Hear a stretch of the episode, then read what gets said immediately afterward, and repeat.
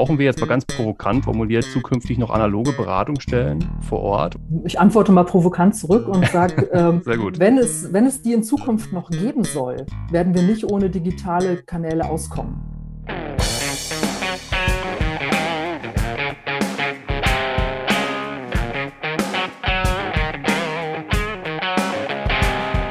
Ja, hallo da draußen und herzlich willkommen bei unserem Podcast Counseling Professionals, der Familienberatungspodcast der LAG für Erziehungsberatung in Nordrhein-Westfalen. Mein Name ist Marc Sawatzki und zusammen mit Matthias Berg ähm, werden wir in eine Podcast-Reihe starten rund um das Thema Erziehungs- und Familienberatung. Der Podcast ist also brandneu und Sie und ihr können jetzt quasi regelmäßig mit dabei sein, wenn wir uns mit aktuellen und interessanten Themen rund um Erziehungs- und Familienberatung beschäftigen werden. Wir haben auf jeden Fall richtig Bock drauf. Vielleicht noch ganz kurz zu meiner Person. Ähm, ich ähm, arbeite an der Westfälischen Wilhelms-Universität in Münster als wissenschaftlicher Mitarbeiter und bin nebenbei auch in einer Erziehungsberatungsstelle seit mehreren Jahren tätig und beschäftige mich auch in der Forschung und äh, Wissenschaft mit diesem Bereich. Und ja, das ist eine ganz nette Verbindung und ähm, ja, die teilt auch mein Kollege, der Matthias, glaube ich, auch so ein bisschen. Ne?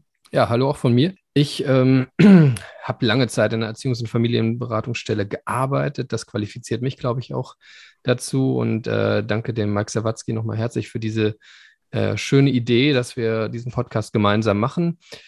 Ähm, jetzt mittlerweile seit zwei Jahren arbeite ich als Professor an der Katholischen Hochschule NRW in Aachen und beschäftige mich dort eher auf der Seite der Lehre und der Wissenschaft äh, mit dem Thema Familienberatung, aber auch darüber hinaus im Prinzip mit psychosozialer Beratung allgemein und in letzter Zeit natürlich auch etwas mehr mit dem Thema Online-Beratung, weil das natürlich auch ein, ein wichtiges äh, Thema geworden ist. Es war vielleicht sogar schon davor ein wichtiges Thema, aber es äh, hat so ein Nischendasein geführt.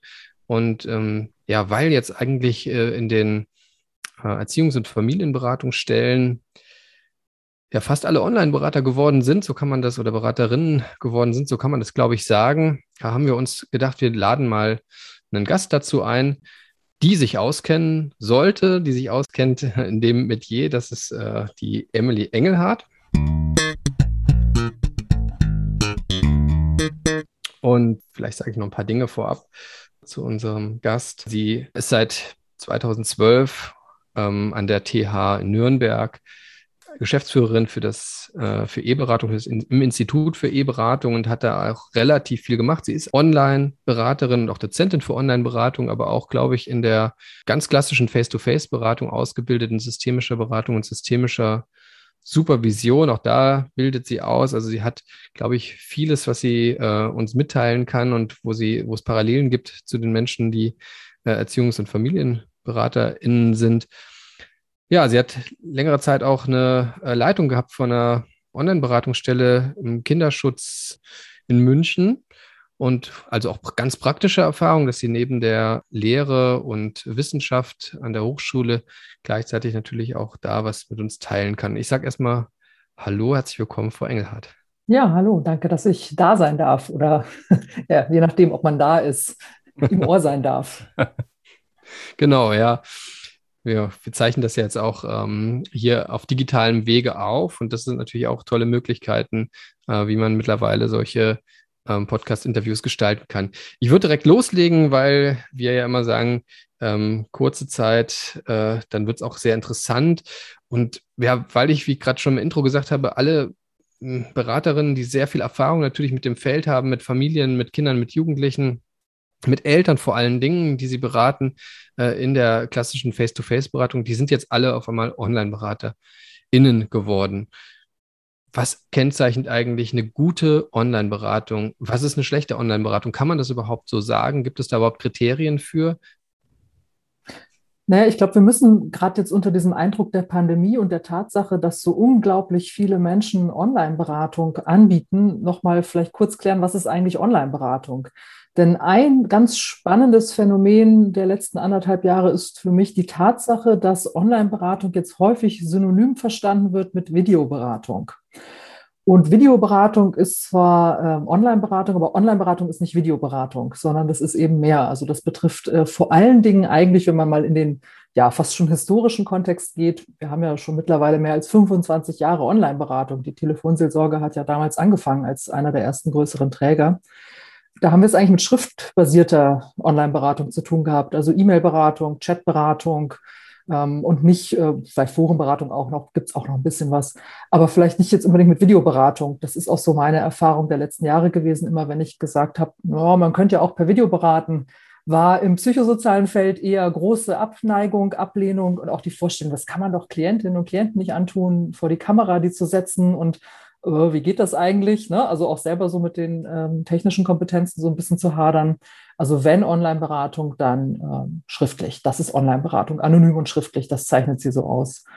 Naja, und das hat sich jetzt im letzten Jahr doch äh, stark verändert, denn es kommt ein Virus um die Ecke und plötzlich machen gefühlt alle Videoberatung, nennen es Online-Beratung, was ja auch, wie gesagt, nicht verkehrt ist, aber es ist eben nur ein, ähm, eine Variante sozusagen oder ein Setting oder ein Medium. Da könnten wir jetzt schon die nächste Diskussionsrunde anschließen, aber äh, eine Form von Online-Beratung und nicht die ausschließliche Art und Weise. Und Insofern, um auf die Frage äh, einzugehen, ja, was macht gute Online-Beratung aus? Also ganz, ganz kurz beantwortet, glaube ich, sind es vor allen Dingen so drei Faktoren. Das eine ist, dass ich das, wenn ich online arbeite, über sichere Wege mache. Das heißt, wenn ich jetzt sage E-Mail-Beratung, dann meine ich nicht einfach eine E-Mail durchs Netz zu schicken, sondern äh, mit einer entsprechenden Software, wo eine Verschlüsselung, äh, SSL-Verschlüsselung und so weiter gewährleistet ist. Das gleiche gilt auch für Video natürlich, also dass ich immer auf verschlüsselte Kommunikation achte, also das ganze Datensicherheits- und Datenschutzthema. Und dann natürlich eine Qualifikation, denn man würde ja auch nicht auf die Idee kommen, Menschen zu sagen, macht einfach mal Beratungsgespräche, setzt euch halt in so einen Raum und ja, redet mal mit den Leuten, sondern das lernt man ja auch. Und wenn ich jetzt schriftbasiert Beratung anbiete, dann muss ich das sowieso erstmal ganz neu lernen, weil alles, was ich über Beratungsgespräche führen weiß, für eine schriftliche Kommunikation eigentlich wertlos ist. Da muss ich ganz neu ansetzen. Und auch im Video, und das haben, glaube ich, viele gemerkt, äh, ist es eben nicht eine Präsenzsituation, wie wir es kennen, wenn wir gemeinsam in einem Raum sind und ein Gespräch miteinander führen, sondern ja, man verhält sich anders, die Wahrnehmung ist anders, man kann nicht gar, gar nicht alles sehen und einschätzen und hören, ne, was beim anderen los ist. Also es ist eben doch auch da nochmal wichtig zu gucken, ja, wie mache ich das eigentlich? Und wie kann ich eigentlich meine Methoden aus der Präsenz jetzt plötzlich in einem Videosetting einsetzen? Geht das überhaupt? Ne? Und der dritte Faktor ist aus meiner Sicht nochmal so das Thema auch so von Zielgruppenorientierung. Also es ist ja schön, wenn wir Videoberatung anbieten und denken, das ist doch ein tolles Angebot. Hm, ja, vielleicht nicht für alle Ratsuchenden. Also vielleicht ist für die was anderes interessant. Also wirklich sich auch ein paar Gedanken darüber zu machen, was ist denn eigentlich meine Zielgruppe in Sachen Medien? Ähm, ja, was, was passt zu denen? Was können die überhaupt nutzen? Haben die überhaupt Zugriff auf die Technologie? Also man denkt ja, ja, auf dem ländlichen Raum, da wäre doch Videoberatung super, weil da haben die Leute so weite Anfahrtstrecken. Ja, in der Regel haben sie aber auch ziemlich schlechtes Internet und äh, nicht genügend Bandbreite, um eine Videokommunikation herzustellen. Also das wären so die drei Punkte Qualifikation, Datensicherheit, Datenschutz und eben auch diese Zielgruppenorientierung.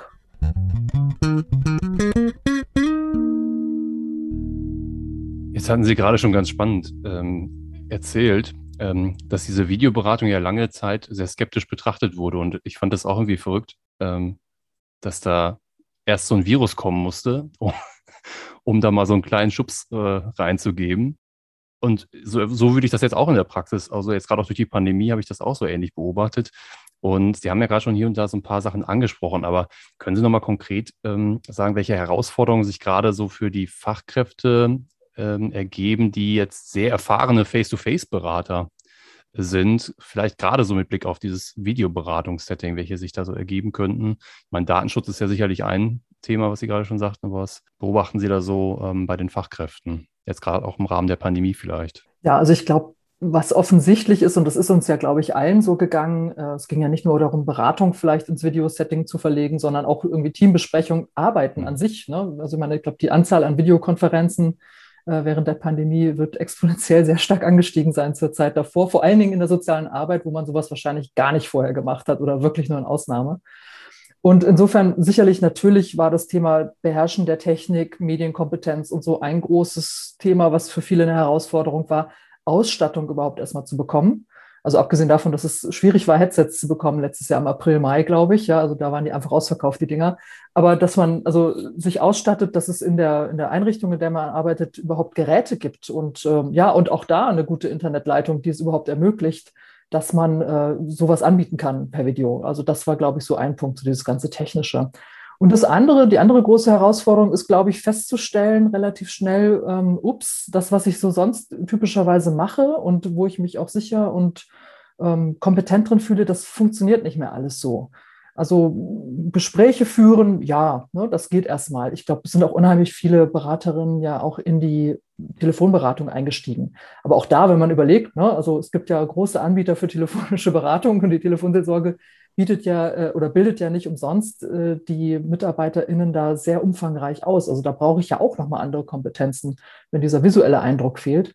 Und ich glaube, das ist so ein bisschen diese Krux. Man hat den visuellen und den Audi, audiovisuellen Eindruck beim Video und trotzdem ja eben eine Beschränkung und eine, eine gewisse Reduktion auf einen Bildausschnitt und auf einen Tonausschnitt. Und da dann gute Gespräche zu führen und dann auch noch zu merken, äh, oh, das ist ja ganz anders, wenn ich plötzlich bei den Ratsuchenden ja wahrscheinlich während der Pandemie häufig zu Hause lande. Also ich kriege Einblicke in ja eine privat, private Umgebung. Ich bin vielleicht bei mir auch privat und merke, oh, äh, wenn das Gespräch vorbei ist, sitzen irgendwie die Klientinnen noch neben mir auf der Couch. Also wie gehe ich denn damit auch um? Also auch so ein bisschen das Thema Psychohygiene und Umgang mit Homeoffice, was ja auch keiner kannte. Und was ich ganz oft als Rückmeldung höre, ist so dieses, ja, es ist so schwierig, nicht nur, wenn man mit Methoden arbeitet, sondern auch so diese Situation, ich bin nicht so nah an den Klientinnen und Klienten dran. Also die sitzen mir nicht gegenüber, ich sage es jetzt ein bisschen überspitzt, ich kann die nicht anfassen. Damit auch verbunden häufig so ein gewisses Ohnmachtsgefühl. Dann funktioniert irgendwas technisch nicht, plötzlich ist der weg und es war gerade irgendwie eine Krisensituation so ein bisschen im Gespräch und oh, jetzt kommt der nicht mehr zurück ins Video, was ist da jetzt los? Oder ja, Klientinnen, die vor der Kamera sitzen und plötzlich beginnen zu dissoziieren und ich bin so weit weg und kann nicht zugreifen in irgendeiner Form und was tun. Also ich glaube, das ist so ein Problem, was ganz viele äh, beschrieben haben, was sie beschäftigt. Und gleichzeitig dann aber auch in der Reflexion äh, die Feststellung, ah, das ist vielleicht auch gar nicht so schlecht, manchmal weiter weg zu sein. Ne? Also es hat so diese zwei Seiten von einerseits einer gewissen Hilflosigkeit und andererseits vielleicht auch einer gewissen Entlastung, nicht so nah dran sein zu müssen. Ja, das, das beschreibt wahrscheinlich ganz gut den äh, Alltag oder die Erfahrung von vielen äh, Beraterinnen und Beratern. Aber wenn wir jetzt nochmal so drauf blicken, glauben Sie, dass das äh, sich durchsetzt oder dass das, dass das bleibt ein Stück weit? Inwiefern sind zum Beispiel auch solche äh, Blended Counseling-Modelle in der Beratungsarbeit, in Familienberatungsstellen denkbar? Also, dass man das im Prinzip kombiniert, ja, und äh, sagt, okay, kommen Sie doch zum nächsten Termin sozusagen digital, ja. Also die Eindrücke auch mischt, um die beiden Erfahrungswelten bedienen zu können oder das Beste aus beiden Welten äh, zu ermöglichen. Glauben Sie, äh, da, ja, da sind Modelle äh, von, von Blended Familienberatung sozusagen denkbar? Also ich hoffe, dass das so sein wird. Ich gehe ganz stark davon aus, dass es kein Zurück auf den Status von vor Corona gibt. Also das wird in keinem unserer Lebensbereiche ja möglich sein, auch wenn sich das manche wünschen. Das wird einfach nicht passieren. Die Pandemie hat eigentlich nur noch mal den Finger in die Wunde gelegt für das, was sowieso schon seit Jahren ansteht und wo sich ja auch schon einige auf den Weg gemacht haben, nämlich zu sagen, Präsenzberatung, ja, na klar, das machen wir und das werden wir auch in Zukunft immer weiter tun. Also bis die Präsenzberatung ausstirbt, das dauert, glaube ich, noch ganz, ganz lang. Ich glaube, das äh, ist nicht das Thema. Aber es reicht eben nicht. Es reicht nicht nur in der Präsenz Angebote zu machen, sondern wir müssen und da kann man jetzt Stichworte wie Lebensweltorientierung zum Beispiel fallen lassen, ja, wir müssen dafür Sorge tragen, dass ratsuchende Menschen äh, über mehr als diesen einen Weg äh, zu uns finden. Aufsuchende Arbeit in der sozialen Arbeit, wir haben es vorhin im Vorgeplänkel ja gerade schon gehabt, ne, das war ja schon immer ein Thema. Wenn ich die Leute da abhole, wo sie sind, wie es immer so schön heißt, muss ich aber gucken, wo sind die denn? Und die sind natürlich viel im Netz. Und damit meine ich jetzt nicht exzessive Gamer oder so, die man dann immer so vor Augen hat, die man dann irgendwie aus dem Internet retten muss oder so, sondern wir nutzen das Internet ja ganz selbstverständlich in unserem Alltag. Und es gehört zu unserer Alltagskommunikation dazu, mehr als andere Medien inzwischen ja auch äh, über das Netz zu kommunizieren. Und insofern ist es nur konsequent, da auch Beratungsangebote zu machen. Und da finde ich es nochmal wichtig, auch darauf hinzuweisen, nicht als Notlösung oder als zweitbeste Lösung so für, so könnte man es halt auch machen, wenn das andere nicht geht. Das ist natürlich jetzt so ein bisschen in der Pandemie der Eindruck häufig. Ne? Also, ah, Präsenz geht nicht, na ja, dann machen wir halt Video oder schreiben halt mal eine E-Mail besser als gar nichts. Ähm, das ist falsch aus meiner Sicht. Und das hat ja auch die Erfahrung mit Online-Beratung schon vor der Pandemie gezeigt. Online-Beratung ist eine ganz eigenständige Form von Beratung, die eben auch ihre, ihren Nutzen, ihren Wert hat und nicht weniger wert ist als Präsenzberatung. Sie ist einfach anders. Und das ist ja auch vollkommen in Ordnung. Und sie bietet anderen Menschen, anderen Zielgruppen überhaupt erst den Zugang zur Beratung. Und insofern, weil das Stichwort Blended Counseling jetzt gefallen ist, glaube ich schon, auch vor der Pandemie glaubte ich das, dass das die Zukunftsform der Beratung ist. Wobei wir sicherlich darüber diskutieren könnten, ist diese, ja, so mehr Weltentheorie, Sie haben es ja gerade auch so gesagt, so dieses Beste aus beiden Welten zusammenführen, ist das eigentlich auch noch ähm, aktuell? Also gibt es das eigentlich? Gibt es die Online-Welt und die Offline-Welt oder sind diese beiden Welten nicht so in eins verschmolzen? Man kann ja mal seinen eigenen Alltag reflektieren, dass man gar nicht diese Trennung vornehmen muss, aber sicherlich sagen muss, für die jeweiligen Formen oder Settings, in denen dann die Beratungskontakte stattfinden, da muss ich halt methodisch ein bisschen anders arbeiten, da muss ich mit meiner Haltung vielleicht noch mal ein bisschen anders rangehen also da muss ich mich anders aufstellen. Ich brauche halt mehr Kompetenzen als Gesprächsführungskompetenz in Präsenz. Und das hat natürlich, klar, das sind wir beim nächsten Punkt, ne, wahrscheinlich. Also was heißt das ja. denn dann auch für Qualifizierung für genau. Beratende? Ne? Genau, das, das würde ja bedeuten, das wäre wirklich so anschließend, um das gut durchzuführen, bräuchte es wirklich eine gute Qualifizierung, auch eine, zumindest mal eine Basisschulung oder sowas, äh, um das zu machen. Wie sehen Sie das? Ja, also wir bilden ja bei uns an der Hochschule schon seit vielen, vielen Jahren äh, Online-BeraterInnen aus, sei es für die Studierenden der sozialen Arbeit, die das so studienbegleitend machen können, aber auch für Fachkräfte, die das in Form von einer Weiterbildung machen. Das ist jetzt recht umfangreich, weil es da wirklich darum geht, die Leute richtig, richtig fit zu machen. Aber ich denke, äh, eigentlich sollte es, säge ich mir an meinem eigenen Stuhl, ne? eigentlich sollte das gar nicht brauchen, dass es solche Weiterbildungen gibt dass das sozusagen auch als Nachqualifizierung äh, nach dem Lernen von Gesprächsführung und äh, Beratungsgesprächen in der Präsenz, dass man das sozusagen da hinten ranhängt und sagt, ah, jetzt muss ich das auch noch lernen, weil das wird ja jetzt anscheinend ein Thema, äh, sondern eigentlich gehört das in die grundständigen Curricula von Beratungsausbildung. Es gehört natürlich auch ins grundständige Studium von allen Studiengängen, die in irgendeiner Form beratende äh, Aspekte mit berücksichtigen. Also, dass man vielleicht noch mal eine spezifische Weiterbildung on top setzt, wo man sagt, da will ich jetzt noch mal in die Tiefe gehen. Ja, aber dass eigentlich alle, die Beratung machen, in der Lage sein sollten, das eben auch über äh, alle Wege anzubieten. Das ist, glaube ich, äh, steht nicht mehr zur Frage. Denn es würde auch niemand auf die Idee kommen zu sagen, Telefon klingelt, nee, da gehe ich jetzt nicht ran. Ja, also das machen wir ja auch. Und das haben wir aber eigentlich auch nicht so richtig gelernt. Ne? Da nimmt man irgendwie die Gespräche entgegen und sagt dann, ah, kommen Sie doch in die Beratungsstelle. Ja, aber was, wenn die Leute gar nicht in die Beratungsstelle kommen wollen oder können? Ne? Also da brauche ich ja auch eine Sensibilität rauszuspüren, ja, worum geht es denn jetzt hier und was kann ich denn jetzt anbieten und auch die Kompetenz einzuschätzen, können wir das jetzt am Telefon machen oder geht das per E-Mail oder hm, warum ist Video jetzt vielleicht eine gute oder nicht so eine gute Idee? Also diese, diese Kompetenz zumindest zu besitzen, das fände ich ganz wichtig, dass das vermittelt würde und das sollte eigentlich Standard sein.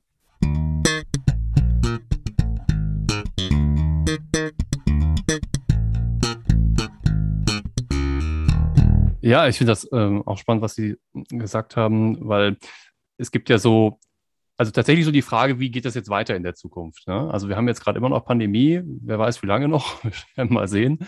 Ähm, aber natürlich stellt man sich dann die Frage, okay, was bleibt dann noch? Es gibt ja schon, also erlebe ich zumindest in der Praxis auch hier und da so die Rolle Rückwärtsfraktion, die so ein bisschen hofft, naja, dann haben wir da vielleicht irgendwann nicht mehr so viel mit zu tun. Und auf der anderen Seite erlebe ich auch ähm, Leute, die jetzt so richtig voll euphorisch so richtig denken, boah, ja, jetzt alles digital. Wie würden Sie das einschätzen? Also brauchen wir jetzt mal ganz provokant und total bescheuert und übertrieben formuliert äh, zukünftig noch analoge Beratungsstellen vor Ort oder werden die unwichtiger oder wie verändert sich die Arbeit da? Ich antworte mal provokant zurück und sage, ähm, wenn, es, wenn es die in Zukunft noch geben soll, werden wir nicht ohne digitale Kanäle auskommen. Mhm. Ähm, und ich glaube, wenn man da so ein bisschen hinter die Provokation genauer schaut, muss man schon ein bisschen, also könnte man schon zu ein paar Einschätzungen kommen. Ich, ich, ich würde es mal vorsichtig in Hypothesen mhm. kleiden und sagen, ich glaube, es ist davon auszugehen, dass äh, in, in den nächsten Jahren zunehmend ähm, mit auch fortschreitendem ja, digitalen Wandel und auch natürlich wirklich eben mit diesem Aspekt der Mediatisierung unserer Alltagswelt ratsuchende Menschen oder Menschen, die ja vielleicht gar nicht Rat suchen, aber die eigentlich Beratung bräuchten, natürlich äh, erstmal im Netz suchen. Also es schlägt ja heute schon keiner mehr die gelben Seiten auf und sagt, wo finde ich denn eine Beratungsstelle? Sondern wenn ich eine Frage habe, wenn mich irgendwas beschäftigt, frage ich natürlich erstmal Google. So. Und dann antwortet mir Google ja auch. Und je nachdem, was ich da so ähm, für Antworten kriege, ist das vielleicht eben was Seriöses und ein gutes Beratungsangebot Oder ich lande halt in irgendeinem Portal, in irgendeinem Forum oder bei irgendeinem kostenpflichtigen Anbieter auch letztendlich. Und der, also das ist ja schon da. Und äh, das wird natürlich jetzt auch unter dem Vorzeichen, dass immer mehr, auch natürlich jetzt seriöse Anbieter in die Beratung äh, online eingestiegen sind, auch nochmal interessant, wie sich so der Markt online verändert. Also der Konkurrenzkampf wird ja größer. Ne? Es sind jetzt nicht mehr nur zwei, drei große oder so, die da unterwegs sind, sondern viele auch spezifische Angebote. Und das ist ja gut, unter dem Stichwort Wahlfreiheit auch. Aber das heißt, also wenn wir, wenn wir sicherstellen wollen, dass wir auch in Zukunft gute Präsenzberatung machen können und vor allen Dingen, wenn wir sicherstellen wollen, dass wir nicht nur die Leute der, äh, abholen, äh, die auch für die Präsenzberatung ja, gemacht sind, sage ich mal, ja, oder da gerne landen, dann müssen wir andere Angebote machen. Online löst nicht alle Probleme. Also wir schließen nach wie vor ganz, ganz viele Menschen von Beratung aus. Und natürlich schließen wir auch mit Online-Beratung ganz viele Menschen aus, die eben nicht die Kompetenzen besitzen oder die Ressourcen haben. Wobei, wenn man sich mal so die Zahlen anguckt, was Mediennutzung und auch Zugang zum Internet ähm, angeht, es hat fast jeder Zugang zum Internet. Das ist ja eigentlich gar nicht mehr die Frage. Die Frage ist eher, was passiert dann? Also wie bildet sich auch soziale Ungleichheit im Netz ab? Und insofern müssen wir ja auch für die Online-Beratung oder für die Beratung ganz grundsätzlich gucken, wie können wir auch im Netz ganz niedrigschwellige, ganz zielgruppenorientierte Angebote schaffen. Aber ohne werden wir in Zukunft nicht mehr auskommen. Ähm, und das merken auch Einrichtungen oder haben auch Einrichtungen schon vor der Pandemie gemerkt. In dem Moment, als sie ein Online-Beratungsangebot dazugenommen haben, war häufig ein oh, die Fallzahlen in Präsenz verändern sich plötzlich. Die steigen nämlich an. Die werden gar nicht unbedingt weniger, sondern Leute aus der Online-Beratung kommen zu uns dann auch in die Präsenz, ja, wenn es nötig ist, weil wir vielleicht irgendwie aus irgendwelchen Gründen dann doch mal die Präsenzsituation brauchen, um weiß ich nicht, Formulare auszufüllen oder so. Gut, das wird man in Zukunft auch digital machen können, äh, ist natürlich klar, aber mm, es braucht ja trotzdem Präsenzberatung für ganz bestimmte Situationen. Und genauso braucht es für viele Beratungsgespräche keine Präsenz. Die lassen sich gut online über die unterschiedlichen Wege komplett behandeln. Und es ist jetzt nicht notwendig, für alles irgendwo hinzudackeln, äh, sondern das kann man auch gut online machen und dann kann man natürlich auch Ressourcen nochmal ganz anders nutzen und äh, auch vielleicht Expertinnen und Experten für Themen ganz anders ranholen weil der, den ich jetzt gerade brauche, der mir mit meinem Thema helfen kann, vielleicht nicht in meinem Ort vor der Tür in der Beratungsstelle sitzt, sondern vielleicht eher ja, in einem anderen Landkreis, in einem anderen Bundesland. Aber da kann ich mich dann hinschalten. Ja, da hake ich noch mal ganz kurz ein für die letzte Frage, ähm, weil ja, manche Dinge gehen in der Online-Beratung super und Sie haben es gerade gesagt, manche Dinge erscheinen eher schwierig. Da möchte ich noch mal drauf abheben, auf die Grenzen ähm, die Online-Beratung hat und vielleicht da auch nochmal so einen methodischen Aspekt äh, ja, ansprechen, weil in den Erziehungs- und Familienberatungsstellen natürlich auch ausgebildete TherapeutInnen sind und vielleicht für viele schwer vorstellbar ist, wie macht man denn jetzt mit so einem vielleicht auch kleineren Kind, ähm, sechs, sieben Jahre oder so, ähm, dann so eine Kindertherapie oder ne, andere Angebote, die da auch laufen in Beratungsstellen, vielleicht mit größeren Settings wie Familien, ja, also Familientherapie, Stichwort. Gibt es Grenzen aus Ihrer Sicht, aus Ihrer Erfahrung äh, für solche ja, erweiterten Beratungsformate, die in der ähm, Erziehungs- und Familienberatungsstelle ja auch gang und gäbe sind? Mm, ich glaube eigentlich nein. Ich glaube, es gibt eigentlich keine Grenzen, äh, außer die persönlichen Grenzen, die ich mir setze. Aber die setze ich mir auch in der Präsenz. Ähm, und insofern würde ich das nicht vom Setting abhängig machen. Also natürlich ist es mit sehr jungen Kindern, äh, im Video jetzt zum Beispiel war eine Erfahrung, die ja auch viele gemacht haben, oft schwierig, weil die einfach nicht so lange konzentriert davor sitzen bleiben. Die brauchen Bewegung, ne? die sind dann schnell mal raus aus dem Bild rein und ins Bild. Gleichzeitig auch da, wenn ich mir ein bisschen was einfallen lasse, kann ich ja auch Aufmerksamkeit ziehen. Ja? Also mit der zweiten Kamera die Handpuppe dazu zu schalten und schon ist die Aufmerksamkeit wieder da. Ja? Ob das dann Gespräche oder gar therapeutische Situationen sind, die jetzt sich eins zu eins mit der Präsenz vergleichen lassen, das ist wieder dahingestellt. Aber ich würde auch davon abraten, immer zu vergleichen. Natürlich machen wir das automatisch und sagen, ja, in der Präsenz wäre es doch jetzt so und ah, im Video ist es jetzt so. Ähm, aber es ermöglicht eine andere Form vielleicht von Kontakt. Ähm, ich bin jetzt selber nicht im therapeutischen Feld unterwegs, aber da lassen sich ja auch schon ein paar ganz spannende Ergebnisse jetzt so ähm, aus den ersten Studien rauslesen wie äh, nehmen äh, Patientinnen und Patienten therapeutische Videosettings vor allem, die ja, also die haben ja per Video stattgefunden, wie nehmen die das wahr? Äh, die scheinen es ja in großem Maße zu schätzen ja, und sich da sehr wohl zu fühlen. Und natürlich gibt es immer welche, die sagen, nein, ich will jetzt den direkten Kontakt in der Präsenz, aber da profitieren ja auch viele von. Und insofern glaube ich, so ein bisschen so dieses, was ist unsere Perspektive, was geht, was machen wir da eigentlich, wie gut sind wir da als Beraterinnen oder so unterwegs? Aber was kommt auf der anderen Seite an? Ähm, also die Seite der Klientinnen und Klienten, die scheinen mit viel weniger, als wir es manchmal glauben, dann auch sehr zufrieden zu sein. Und ich glaube, es geht dann manchmal auch darum, einfach zu sagen, ja, es ist vielleicht erstmal weniger ein ganz intensives Beratungsgespräch, die es auch, also was heißt auch, die vor allem stattfinden, sondern ist es manchmal auch einfach vielleicht ein in Kontakt sein, ein kurzer Zwischeneinblick, so wie ist die Lage, was ist los, den ich einfach äh, einstreuen kann und wo ich vielleicht auch eine sehr authentische Situation bekomme. Und gerade mit Kindern, naja, die laufen dann mit einem Tablet in der Hand los, ne? einmal quer durch die Wohnung, zeigen alles. Ich kriege plötzlich Einblick in Räume, die ich sonst nie sehen würde oder so. Also das ist ja ganz spannend. Und bei so Mehrpersonen-Settings ist natürlich auch spannend, was passiert in der Dynamik. Wir haben uns ja alle daran gewöhnt, dass uns jemand sagt, jetzt machen alle mal die Mikrofone aus. Das ist so, wie wenn ich in der Präsenz zu, zu, einer Familie sagen würde, so, jetzt haltet ihr alle mal die Klappe und keiner redet hier. Erst wenn ich wieder auf den Knopf drücke, redet ihr. Im Video machen wir das, ne? da lassen wir das zu und da sind wir da auch mit einverstanden. Und was ich ganz viel höre von mm, Menschen, die also Paar, Familien, Eheberatung und ähnliches machen, sagen, es ist faszinierend, zum Beispiel auch bei hochstrittigen Paaren, äh, wie plötzlich sich die Dynamik verändert. Die hören einander plötzlich mehr zu oder zumindest unterbrechen sie sich nicht so viel.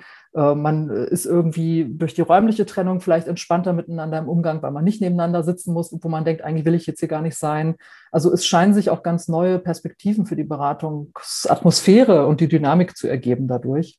Und ich glaube, wie gesagt, auch da, man muss halt einfach sich neue Methodiken auch überlegen und neue Ideen entwickeln. Was kann ich denn in so einem Setting machen? Ja, ein paar Ideen und ein paar Handwerkzeuge ranschaffen, dass es dann auch gut geht. Aber ähm, wie gesagt, also ich glaube nicht, dass es, dass es in dem Sinne Grenzen gibt. Ich meine, es gibt ja immer Grenzen von Beratung. Ja, wenn jemand jetzt vor mir kollabiert oder so, ja gut, dann rufe ich den Notarzt. Ne? Wenn das jetzt im Video passiert, ist auch nicht so toll. Dann würde ich aber wahrscheinlich auch irgendwie den Notarzt rufen oder so. Und insofern glaube ich, also gerade so für so Krisensituationen oder so diesen Worst-Case-Fällen, die man so vielleicht vor Augen hat, brauche ich halt auch einen Plan. Und da sind wir wieder beim Thema Qualifizierung und so. Ich muss halt mir vorher überlegen, was mache ich denn, wenn Folgendes passiert? Und wie gehe ich damit um? Oder was mache ich vorab, äh, vorab für Absprachen äh, mit dem Klienten, damit, wenn in so einer Situation wir irgendwie dann auch da entsprechend gut mit umgehen können? Das ist, glaube ich, das Entscheidende.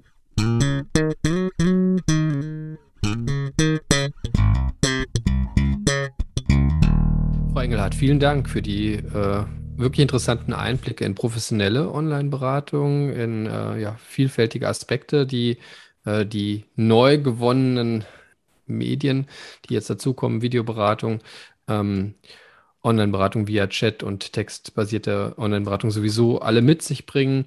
Ähm, wir glauben auch, das wird noch ein bisschen länger die Erziehungs- und Familienberatung begleiten und wahrscheinlich äh, tatsächlich zu einem richtigen Standbein werden. Von daher Schön, dass das jetzt geklappt hat im Sommer 21. Ich erwähne noch, dass das äh, Lehrbuch von äh, Frau Engelhardt äh, just in diesem Sommer in nächster, in zweiter Auflage äh, nochmal erscheint für diejenigen, die ja Lust haben, da sich einfach noch ein bisschen weiter zu informieren oder äh, tatsächlich nochmal einen Überblick zu verschaffen, was kann und ist Online-Beratung eigentlich alles. Also herzlichen Dank. Ja, danke schön. Und Mike, wir sind dann auch äh, soweit mit unserem mhm. Podcast wir wünschen allen, äh, die das gehört haben, ja, eine, eine gute Zeit, dass äh, die Online-Beratungsskills wachsen und wachsen in den Beratungsstellen und dass es äh, ja nicht zur Verzweiflung kommt, falls wir wieder in diesem Herbst irgendwie ja, uns einschränken müssen, was tatsächlich die Arbeit mit Klientinnen und Klienten in Präsenz und in Beratungsstellen betrifft. Ja, vielen Dank auch von meiner Seite nochmal und es hat Spaß gemacht. Ich würde sagen, bis demnächst dann. So, hören Sie wieder rein.